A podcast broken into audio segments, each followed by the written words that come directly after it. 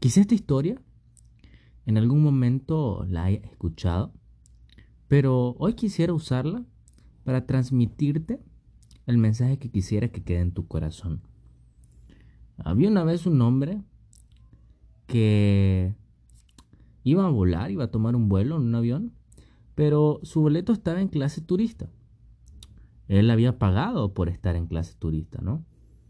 Y cuando él iba a tomar el avión, cuando él iba a subirse, hubo un error, ¿no?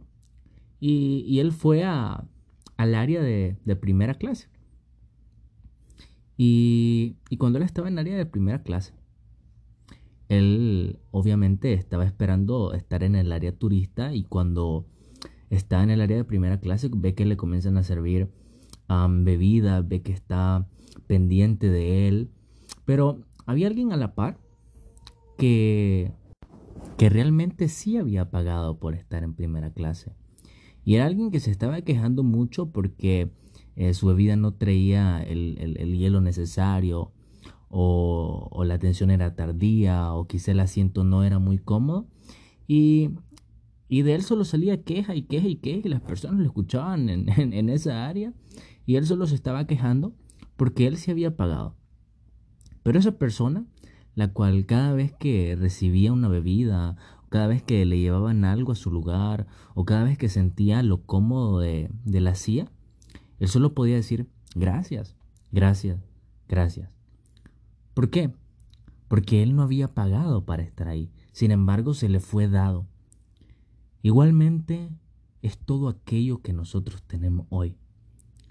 Muchas veces creemos de que lo que tenemos lo tenemos porque nosotros lo merecemos. Sin embargo, todo lo tenemos por gracia. Todo lo que tenemos eh, es porque el Señor en su infinito amor le plació dárnoslo. Pero no tenemos en algunas veces esa perspectiva y nos quejamos y demandamos más. Sin embargo, lo que hoy tenemos no lo merecemos. Nosotros no pagamos para tener una familia.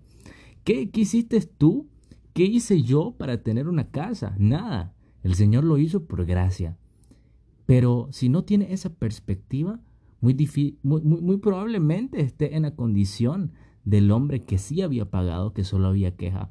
Pero recuerda, tú no has pagado por nada. Todo se te ha dado por gracia. Que tengas la revelación de que todo lo que tú tienes, al Señor se le ha placido dártelo por su amor.